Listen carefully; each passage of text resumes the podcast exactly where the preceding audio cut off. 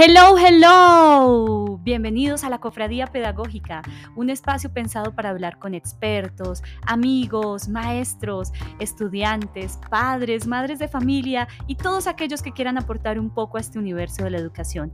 Mi nombre es Lina Urrego y te invito a escuchar este nuevo episodio. Hola, hola, ¿cómo están? Bienvenidos nuevamente a un episodio de Cofradía Pedagógica. Hoy nos acompaña un maestro excepcional, amante de la literatura, de la filosofía y de todo eso humano que tanto nos hace falta. Él se llama Esteban Ibarra Arrubla. Él es licenciado en Español y Literatura, magíster en literatura colombiana y además también estudió filosofía. Bienvenido, profe, ¿cómo ha estado? Muy bien, ¿y usted, profe Mayerly? Muy bien, muchas gracias. Para los que no me conocen, eh, yo siempre me presento como Lina Urrego, pero el profe siempre me dice Mayerly. Entonces, para que sepan mi segundo nombre. Bueno, profe, vamos a hablar entonces un poquitico acerca de este tema tan interesante que es la literatura y que a mí me apasiona, pero que realmente yo siento que me falta mucho, aunque leo, yo siento que me falta, que a veces me falta tiempo para leer todo aquello que, que me interesa. Soy amante sobre todo de, la, de, la, narrativa y de todo este tema. En temas de poesía me cuesta todavía, me cuesta empezar como otra vez en ese proceso. Eh, sin embargo, la amo y la adoro, así como todos los géneros de la literatura. Entonces, hoy quiero eh, preguntarle, profe, ¿cuál fue su primer libro? ¿Cuál fue el que más lo llenó? El que, mejor dicho, usted no olvida por nada del mundo. Más adelante voy a decir otro, pero en ese momento el que yo no olvido es uno que se llama La muerte de Virgilio de Hermann Brock. Yo estaba muy joven, yo tenía como 21 años y ese libro me impactó tanto que, que regalé los pocos libros que tenía, porque una de las cuestiones que tiene esa novela es que se plantea la utilidad de la poesía y de la narrativa y de la literatura en épocas de guerra y el autor también se plantea que la literatura y tanto, tanto leer y tanto escribir nos aleja de las otras personas. Entonces Virgilio se plantea ese asunto y yo quedé tan perturbado que regalé los poquitos libros que tenía. Es muy difícil de leer, pero es muy, muy ameno, muy ameno es. Y esos son los retos que nosotros tenemos como lectores, ¿cierto? Cuando son tan difíciles, nosotros no, pero ¿cómo entonces no los vamos a poder entender? Y los leemos, los releemos de una manera, de otra, hasta que logramos hacer nuestra interpretación. Profe, ¿qué es lo que más le gusta de enseñar o lo que menos le gusta? O, o bueno, hablemos un poquito de ese tema, de enseñar literatura. Lo que más disfruto de enseñar español y literatura es retar a los y las estudiantes con la comprensión textual y comprensión también de imágenes. Mi propósito es enseñarles a observar el mundo. Entre más herramientas tengan para hacerlo, no se aburrirán. Eso quisiera. Porque en esta época, después, después de que comenzó la pandemia y este regreso a la presencialidad, pues hemos notado que hay muchos, muchos estudiantes que están deprimidos, que están como que no le han sentido a muchas cosas y yo creo que eso es por falta de ver la riqueza del mundo. Y eso es lo que yo, yo a mí me gustaría enseñarles. Eh, profe, ¿y cómo está viendo ese tema de la comprensión de lectura ahora que tú lo tocas? ¿Cómo ves esa, esa comprensión de lectura en los estudiantes? Pues ellos sí, ellas son muy inteligentes, pero quieren todo de afán. Yo lo, lo probé como en esta, la última prueba que hicimos, la prueba virtual, porque resuelven pruebas que se suponen que son para dos horas en 20 minutos. Y más si son de lectura, pues no me parece justo que, que hagan las cosas como tan de afán. Yo procuro no enseñar a leer rápido. A mí yo detesto, por ejemplo, esa idea de la lectura rápida. Yo no creo en eso.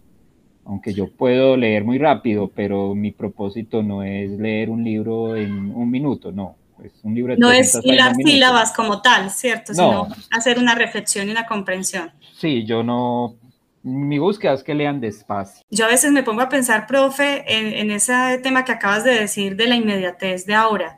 Y es que uno ni culpar a los muchachos. Todo es rápido, enviamos un mensaje de texto ya, queremos todo ya, no disfrutamos incluso la lectura porque es muchísimo más fácil buscar un resumen de internet. Y vemos, la, vemos la, la literatura como algo impuesto, algo aburrido, y entonces, ah, no, yo, yo ya me leí ese libro, sí, ¿dónde? ¿Y, y, qué comprendió? No, busqué un resumen por internet.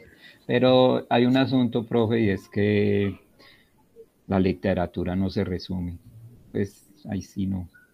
Es decir, un, eh, por ejemplo, uno de los cuentos más cortos del mundo, que es ese de, de Augusto Monterroso, han escrito páginas y páginas sobre, sobre una línea entonces, mire que una, una sola línea se expandió sobre otras obras literarias. Imagine cuántos ensayos se han podido escribir sobre Mientras llueve, pues, de, Fernando Soto Aparicio. es decir, la literatura no es resumen. No se resume. Sí, sí. no se resume definitivamente. Yo creo que sí, a mí nos tocaron en bachillerato esos libros morados y amarillos, en donde estaban resumidas las grandes obras literarias.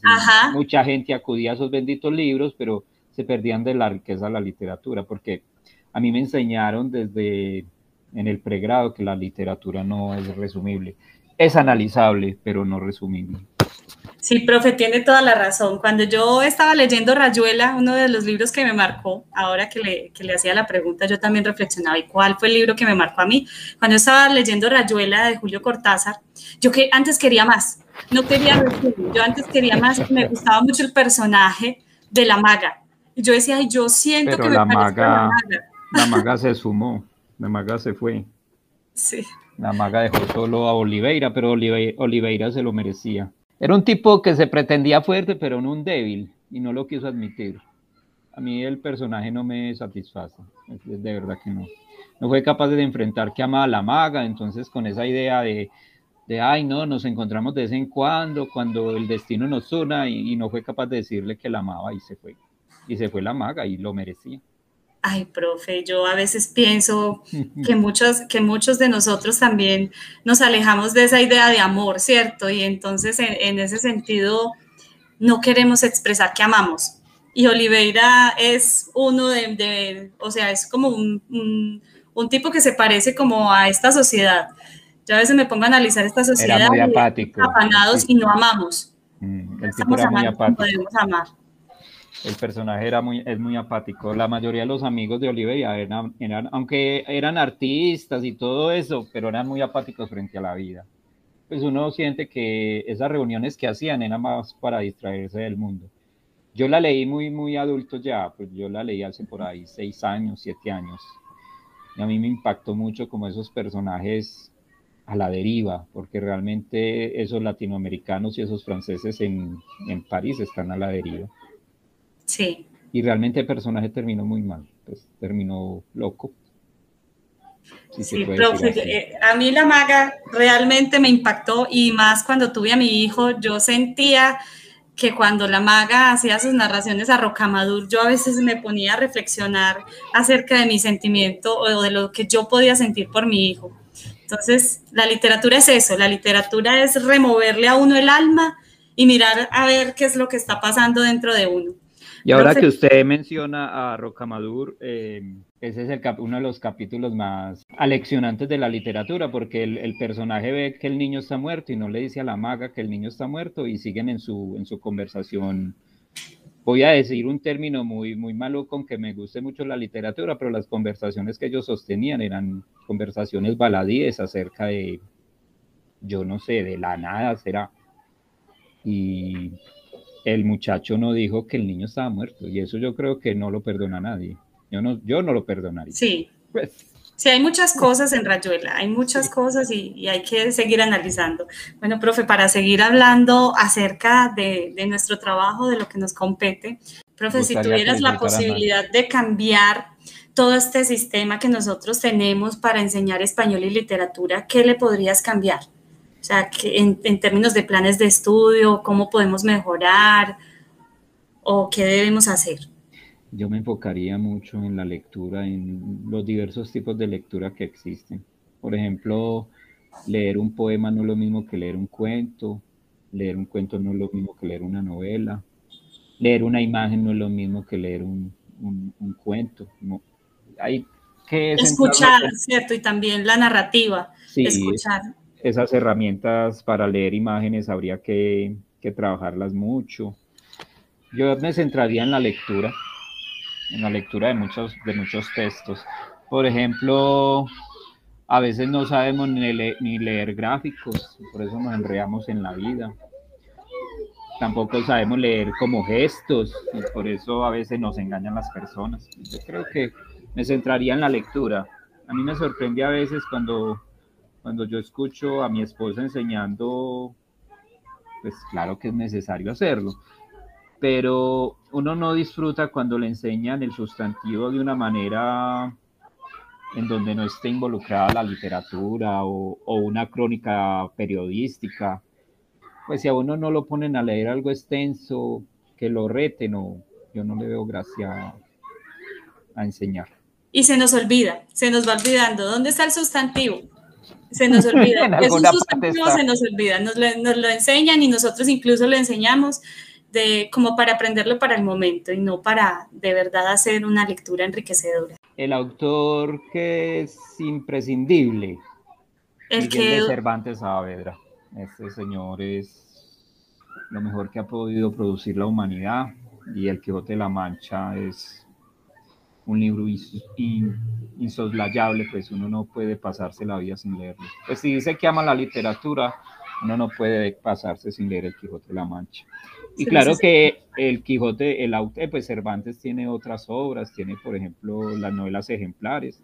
Y yo recomendaría mucho Rinconete y Cortadillo porque es acerca de delincuencia en la época de, del autor.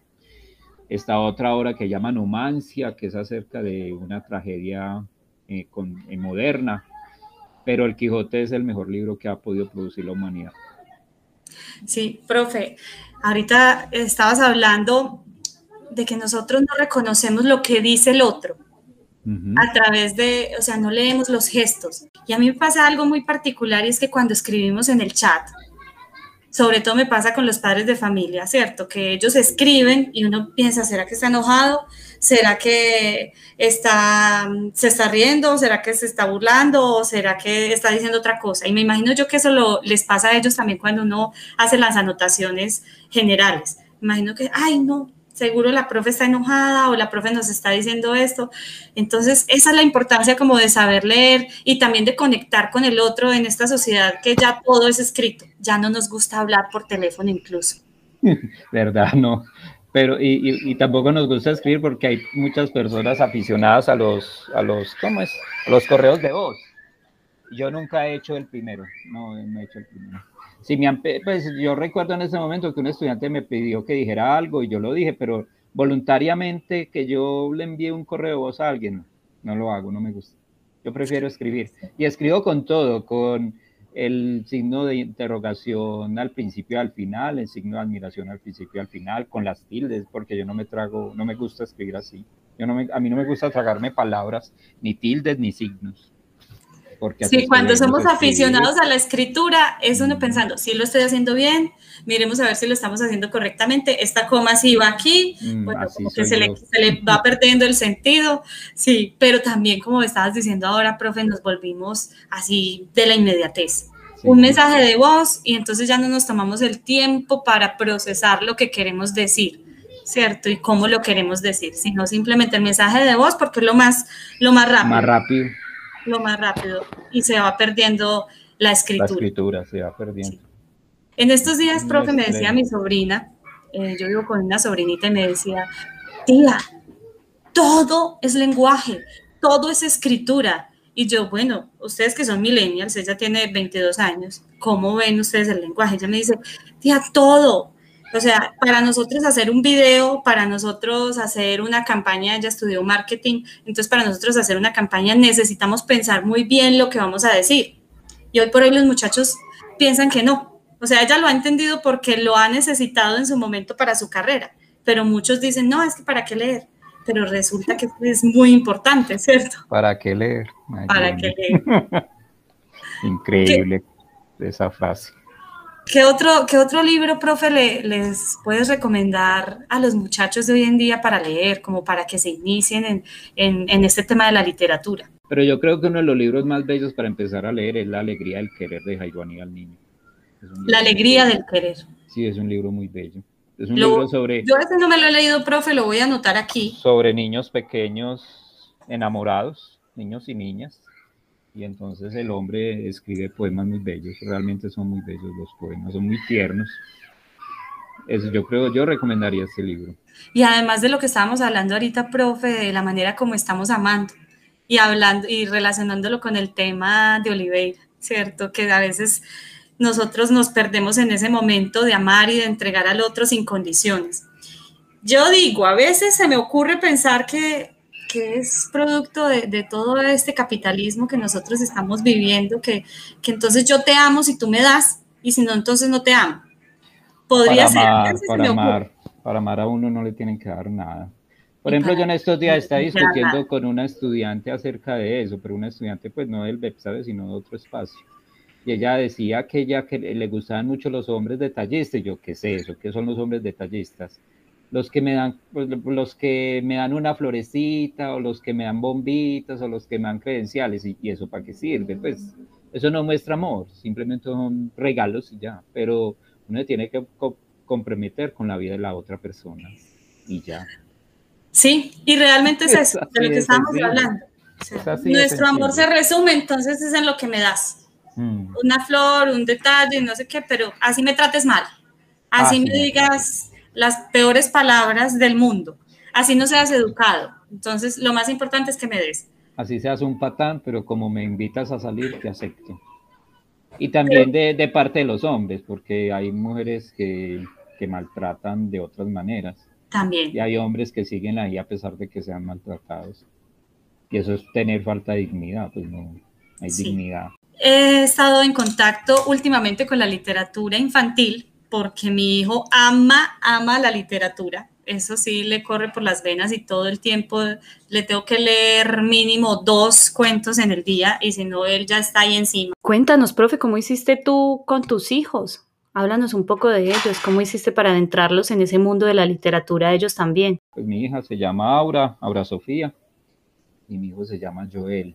Ambos están dedicados al arte, la niña está dedicada a la pintura y el muchacho está dedicado a la música. Cuando él, y ella eran pequeñitos, yo les leía todos los días. Yo le leía hasta Pinocho completo, la novela, no, no el resumen ni nada de eso. No, el original, el clásico. Ni, ni, la versión de Disney, no. Yo le leí el, el clásico, el de Carlo Collodi y se lo leí completo, yo le leí muchas historias completas. Hay un, un, cuento que yo lo leí como por ahí cinco veces que se llama, es, el, es un cuento muy bello de Belio José Rosero Diago, El esqueleto. Es, eh, se titula, en este momento no, no recuerdo el título es, exacto, pero ese se lo leí varias veces.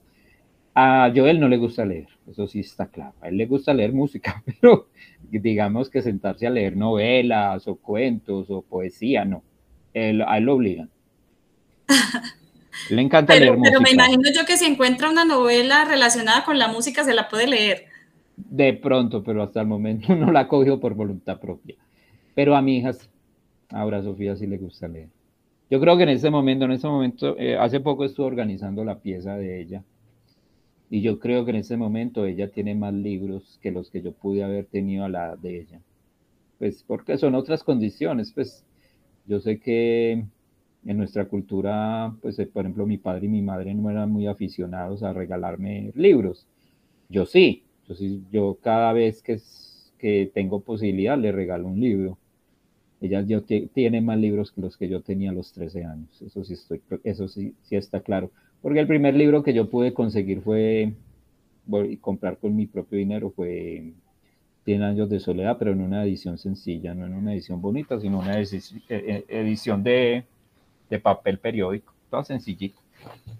Profe, y en ese sentido, tú me estabas diciendo ahora que la niña lee más que, que, que el niño, ¿cómo, ¿cómo ves el lenguaje de ellos? Por ejemplo, ¿cómo ves el lenguaje de ella con respecto al de él? Pues mi hijo es más rebelde con el lenguaje y ahora es más pausada y más reflexiva frente a, frente al uso. Esa es la, diferencia, pero no estoy diciendo que mi hijo sea un grosero y atarbán, no. Es otro, es otro lenguaje. No, es otro lenguaje y son otras formas de leer. Mm, sí, el hombre, pues hay que tener en cuenta eso, que él ha leído muchas más obras de música que yo. Yo no he leído la primera, yo no sé leer música. Eh, con respecto a eso se me ocurre una cosa y es que algunos, algunos papás o algunos profes o incluso pues la sociedad argumenta que los muchachos de hoy en día no leen, pero realmente sí leen. O sea, ellos sí leen, lo que pasa es que leen de otra manera. De otras maneras. Yo también tuve una, alguna vez hice esa reflexión con alguien porque dio a entender que, por ejemplo, que las personas que, que no leen tienen un, un, mundo muy pobre. ¿Y ¿Por qué van a tener un mundo muy pobre? Tienen un mundo diferente. Por ejemplo, si yo me comparo en ese momento con un, con un marino, una persona que le guste viajar y que haya recorrido varias veces el mundo montado en un barco, él tiene, aunque no lea un bendito libro, él tiene una visión del mundo que yo nunca tendré. Pues porque yo nunca, yo nunca he montado en barco, empezando por ahí. Él ha hecho, por ejemplo, una lectura del mundo. Del mar. Del mar. Él ha visto el mar, ha visto la noche, sabe, sabe ha, ha vivido tormenta. En, en, cambio, yo he vivido aguaceritos ahí chiquitico. En sentido, profe, yo pienso que sí, que los muchachos de hoy en día, obvio, y leemos todo el tiempo, y como explicaba yo ahorita o, recordaba a mi sobrina diciéndome, es que sí tenemos y sí necesitamos el lenguaje, ellos están leyendo de una manera diferente y se están dando cuenta que necesitan, obviamente, leer para poder hacer publicaciones en las redes sociales, en el Facebook, porque hay algunos que les, les, interesa que escriban bien. O sea, hay niños, por ejemplo, que, o niñas que cuando un chico les está escribiendo en el chat y les escribe con mala ortografía, sin signos de puntuación, inmediatamente dicen, no, yo con este chico no salgo. Ajá. Hace poco hice un ejercicio en, yo creo que en todos los grupos, en un ejercicio de ortografía y el, y el propósito era que los y las estudiantes escribieran mal voluntariamente. Entonces yo les puse a escribir, digamos, seis oraciones en donde hubiera varios errores de ortografía y se intercambiaban para que se corrigieran. Entonces era una forma como evaluar qué tan buenos son en ortografía, pero no desde un dictado ortográfico, sino desde, desde los mismos estudiantes. Y recuerdo que hubo un estudiante que dijo que las eh, vio palabras muy feas escritas de otra manera, pues como son ortográficamente las vio muy feas pues como la ortografía embellece el lenguaje. Y sí, tienes toda la razón. Y para que nosotros tengamos buena ortografía, yo siempre le digo a mis estudiantes, necesariamente tenemos que leer. Necesariamente porque la ortografía no se aprende de memoria. Uno o la consultar, o consultar, es que a veces, a veces escriben malas palabras por no, por no mirar, por no consultar un diccionario o por no mirar en la internet, pues es así. No consultan siquiera. Sí, profe, ¿cuál es su poema favorito? No, pues hay muchísimos, pero le voy a leer uno. Hágale, profe, lo escucho. Hay muchísimos. Este poema se llama, este poema se llama Panteón de César Vallejo. Porque es extraordinario. Porque usa constantemente los adverbios de modo. Y si uno les quitara los adverbios de modo, ese poema sería muy diferente. Hay gente que le molestan los adverbios de modo. A nuestro autor García Márquez él decía que no usaba adverbios de modo. Pero este poema sin los adverbios de modo sería. Entonces el poema se llama Panteón de César Vallejo, el gran escritor peruano. He visto ayer sonidos generales, mortuoriamente, puntualmente alejarse. Cuando oí desprenderse del ocaso, tristemente, exactamente, un arco, un arco iris. Vi el tiempo Vi el tiempo generoso del minuto, infinitamente, atado locamente al tiempo grande, pues que estaba la hora suavemente, premiosamente henchida de dos horas. Dejóse comprender, llamar la tierra terrenalmente. Negóse brutalmente así a mi historia.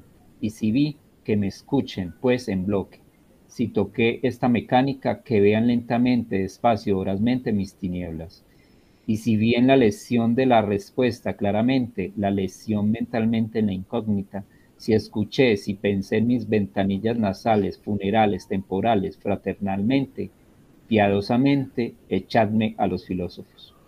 Mas no más inflexión precipitada en canto llano, y no más el hueso colorado, en el son del alma tristemente erguida ecuestremente en mi espinazo ya que en suma la vida es implacablemente, imparcialmente horrible, estoy seguro.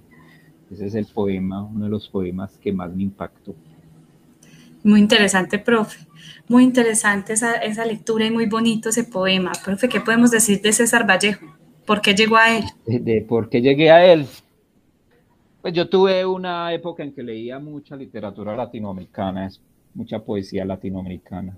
Yo, yo, leí mucha poesía precisamente para preparar mi tesis de la maestría. ¿La, hizo, en, en, en, lírica? poesías. En poesía. Yo trabajé tres poetas de nuestro país, tres poetas mujeres, pues, tres poetas mujeres. Yo llegué a, yo lo, yo lo releo, yo lo releo, digamos que yo lo haya leído a los 26 años y yo siempre, lo, siempre vuelvo a él. Y es uno de los pocos poetas que me invita a escribir poesía. Hay un vacío en la formación de, de, de las, los, estudiantes del pregrado en, en lengua castellana en la universidad y es que se lee poco poesía. En la Universidad de Antioquia se lee muchísimo narrativo. Cuando uno propone un curso de poesía en la Universidad de Antioquia, pues más no, no, no es de mucha aceptación por parte de los, de los y las estudiantes. Entonces yo propuesto, propuse cuando era profesor de la Facultad de Educación de, en Literatura, yo propuse varios cursos de, poesía y por eso llegué a, a, estas tres poetas. A una de ellas la, la entrevisté, la otra es muy es inaccesible y la tercera pues se suicidó. Las poetas son Anabel Torres, que todavía está viva y está en España. A esa la entrevisté y la visité y hablé con ella. Y a Bonet es muy difícil acercarse a ella. Pues tampoco es que lo haya intentado, pues no me interesó hablar con ella. Porque el fin no era entrevistarlas, el fin era analizar los primeros libros de ellas como poetas, no los, primeros, no los últimos, ni toda la obra, no, solamente los primeros. Y, y María Mercedes Carranza, pues se suicidó por la muerte del hermano, uno de los tantos motivos. Me sorprende mucho, profe, que, que hayas escogido a estas mujeres. Yo dije, ¿será que quieres rescatar como que y, hacerle un protagonismo a las mujeres colombianas? Porque generalmente mm, escogemos esas poetas, ¿cierto? A, hombres, sí, sí, normalmente. Cuando yo estaba escogiendo eh, mi, pues, mi objeto de, de, de análisis o mi objeto para la tesis, una profesora que se puso feliz cuando yo intenté cambiar por Héctor Rojas Erazo, un poeta, un poeta y un narrador de la, de la costa. Pero yo después dije que no. Eh, esa tesis generó mucho, muchas, me generó muchas dificultades precisamente por eso, porque como que no le apuestan a la lectura de mujeres. Eso me cuestionó mucho. Por ejemplo, eh, me, pusieron a un hombre como, como el director de la tesis. Yo le agradezco mucho al profesor que dirigió mi tesis, pero lo más indicado es que me hubieran puesto a una, a una mujer formada en feminismo. Eso debió haber pasado. No lo hicieron y había una. Yo tiempo después me vine a, me vine a enterar que había una muchacha, una profesora eh, formada en feminismo, que era doctora, pero no me la pusieron como asesora de tesis. Eso me sorprendió mucho, pero ya no había tu tía, ya no se podía hacer nada. Bueno, y también se hace un análisis desde otra mirada, ¿cierto? Que también es importante. Profe, ¿qué podemos recomendar, ya como para ir concluyendo esta charla tan interesante, profe, que nos has dado ¿qué podríamos recomendarle a los papás, a los profes en estos temas de, enseñanza de la literatura y sobre todo enseñanza de la poesía que es tan complicado, o sea, tan difícil? Porque como tú decías ahora, nos enfocamos más en, en, la narración, o sea, en el cuento, en la novela y dejamos de lado la poesía. Yo recuerdo que cuando a mí me regalaron un poema hace muchos años, yo me sorprendí muchísimo y de hecho lo guardé y todavía lo tengo y me regalaron, me regalaron eh, Casi Obsceno de Raúl Gómez Hattin. Ay, Dios mío, como, muerta, del susto, pero, pero qué bonito porque, toda, porque ya no se usa eso, ya no se regalan poemas. Sí, de Raúl Gómez Hattin, Casi Obsceno. ¿Lo has escuchado de pronto? Si lo encontramos ahí, profe, lo leemos para, para nuestros televidentes y nuestros oyentes. Sí, aquí está, casi obsceno. Listo, casi obsceno. Si quisieras oír lo que me digo en la almohada, el rubor de tu rostro sería la recompensa. Son palabras tan íntimas como mi propia carne que padece el dolor de tu implacable recuerdo. Te cuento, sí, no te vengarás un día, me digo. Pesaría esa boca lentamente hasta volverla roja, y en tu sexo el milagro de una mano que baja en el momento más inesperado y como por azar lo toca con ese fervor que inspira lo sagrado. No soy malvado, trato de enamorarte, intento ser sincero con lo enfermo que estoy, y entrar en el maleficio de tu cuerpo como un río que teme al mar, pero siempre muere en él. Es un poema muy bello. Muy bello, profe, es un poema muy bello y también me asusté porque, porque es muy profundo, ¿cierto? Va un poquito más allá, deja mucho profundo, Es muy pedigüeño también. Es muy pedigüeño también. Y yo en plena adolescencia recibiendo esto, qué susto tan horrible. Eh, la cuestión es que con Gómez Jatín, Gómez Jatín ha corrido la mala fortuna de que todo el mundo piensa que es un pobre eh, poeta borracho y alcohólico y marihuanero. No, señor, un gran poeta, con mucha formación y muy buena formación. Ya que fuera alcohólico, marihuanero y bohemio es otra cosa, pero el señor tenía muy buena formación. El poeta, el poeta, pues uno de los poemas más famosos es acerca de, de, de la zoofilia, ese poema todo zoofílico que él tiene pero él tiene otros poemas que hace alusión a las grandes obras literarias que ha producido la humanidad. Es un señor muy culto. Sí, y, realmente pues yo lo vine a conocer cuando me regalaron eso y empecé como a buscarlo y a leer un poquito porque sí estaba medio perdida en ese entonces.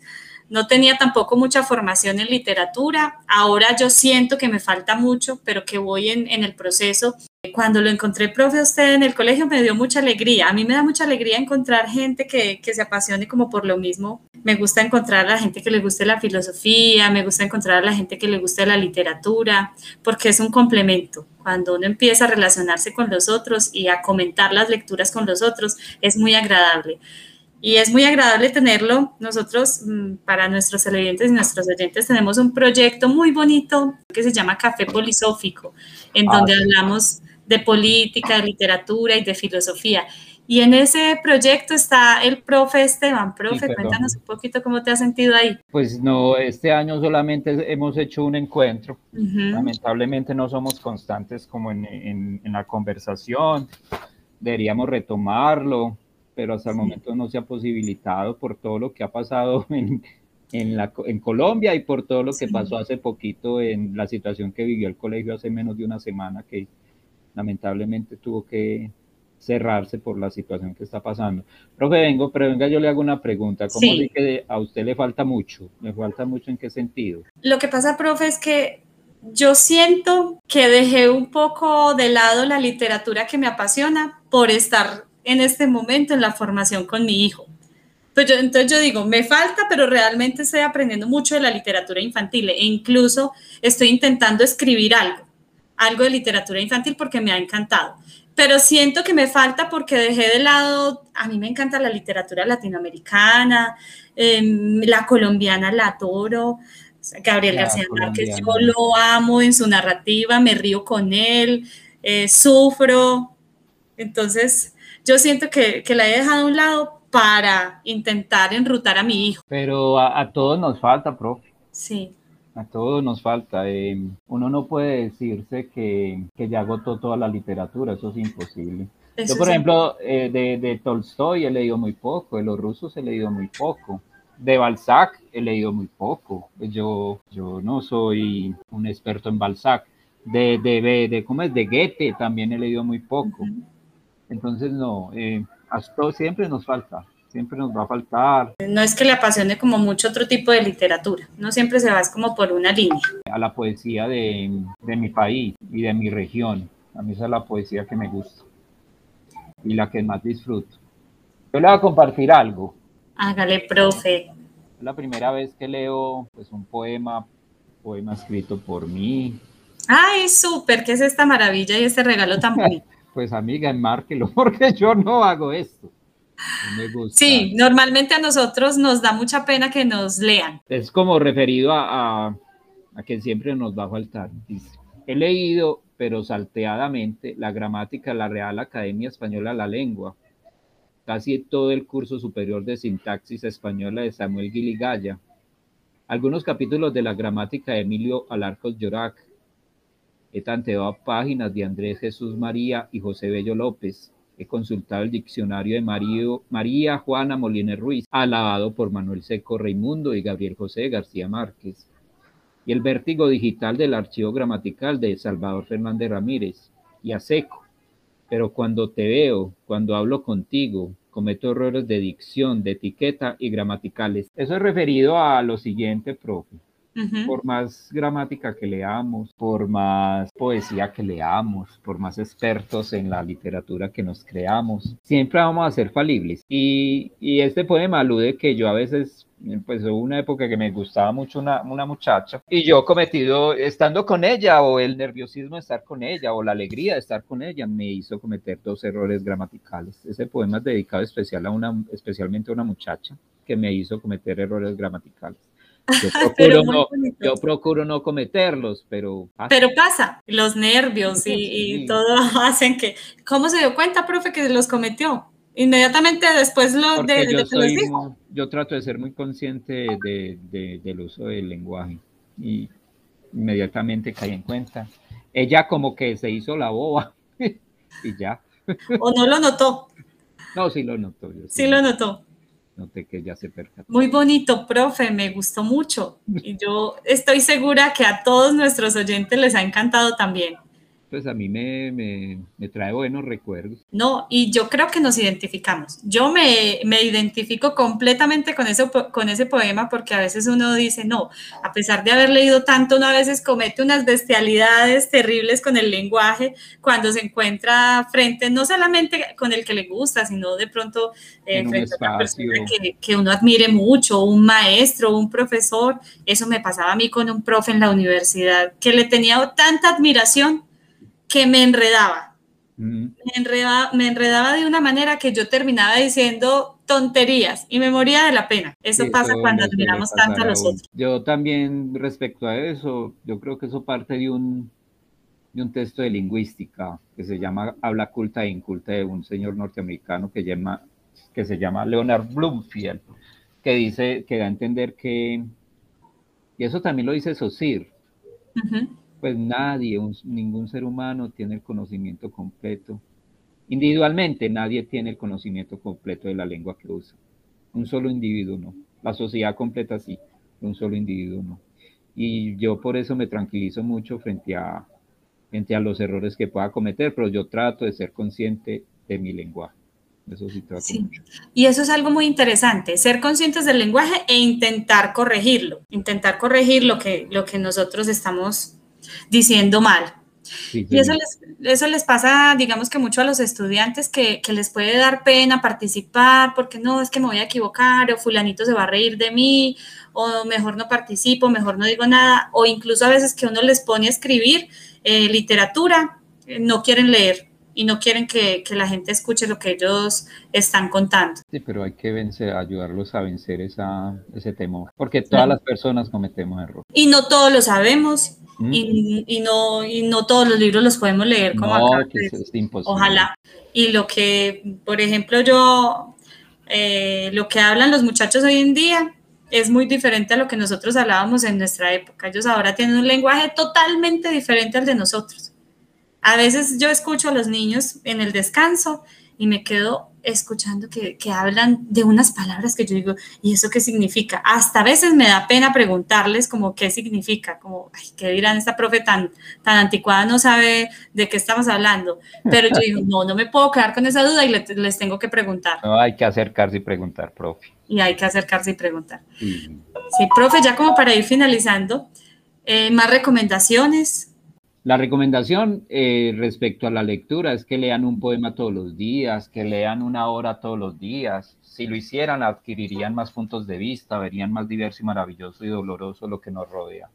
Porque hay una novela, hay una obra que se llama como una novela, en donde a uno, en donde salen los derechos imprescriptibles del lector. Y él dice que si uno se dedicara, por ejemplo, dos horas diarias a leer, uno se podría leer en una semana un libro de 400. Eso, si uno lo vuelve un hábito, uno es capaz de leerse una novela de 400 páginas en una semana.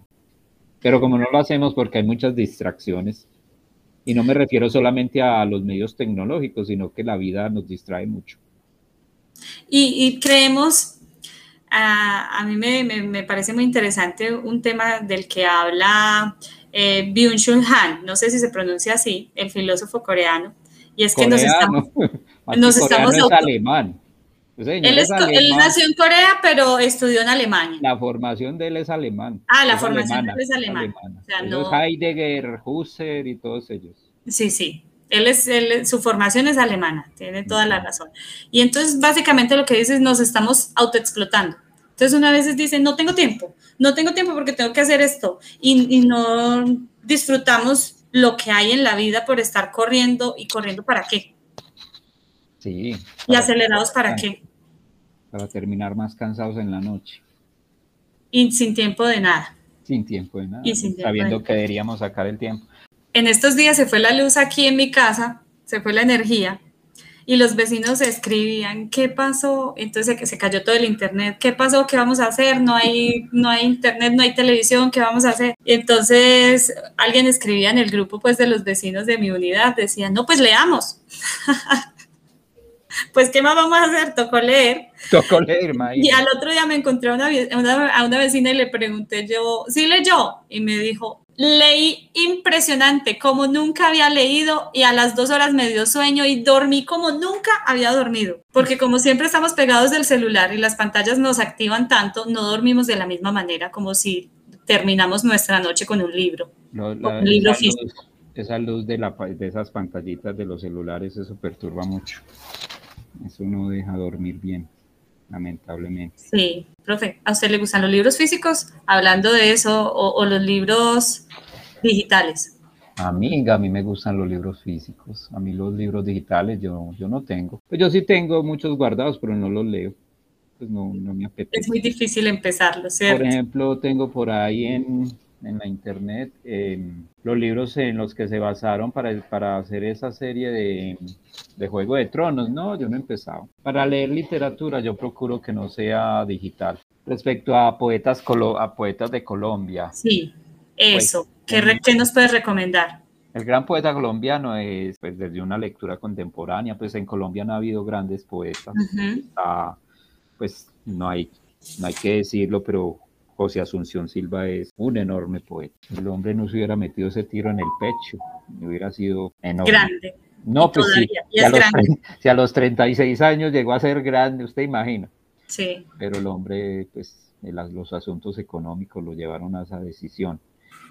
Está José Asunción, por supuesto, está Aurelio Arturo, que es un gran poeta colombiano, mm, de Nariño, es un gran poeta. Pero el contemporáneo, el que uno desde una lectura contemporánea desde una posición contemporánea puede valorar como uno de los mejores poetas es José Manuel Arango, José Manuel Arango, el poeta del Carmen de Vigoral. Es un gran poeta. Y aparte antioqueño. Sí, con gran influencia de la literatura norteamericana, que eso es lo que lo hace diferente.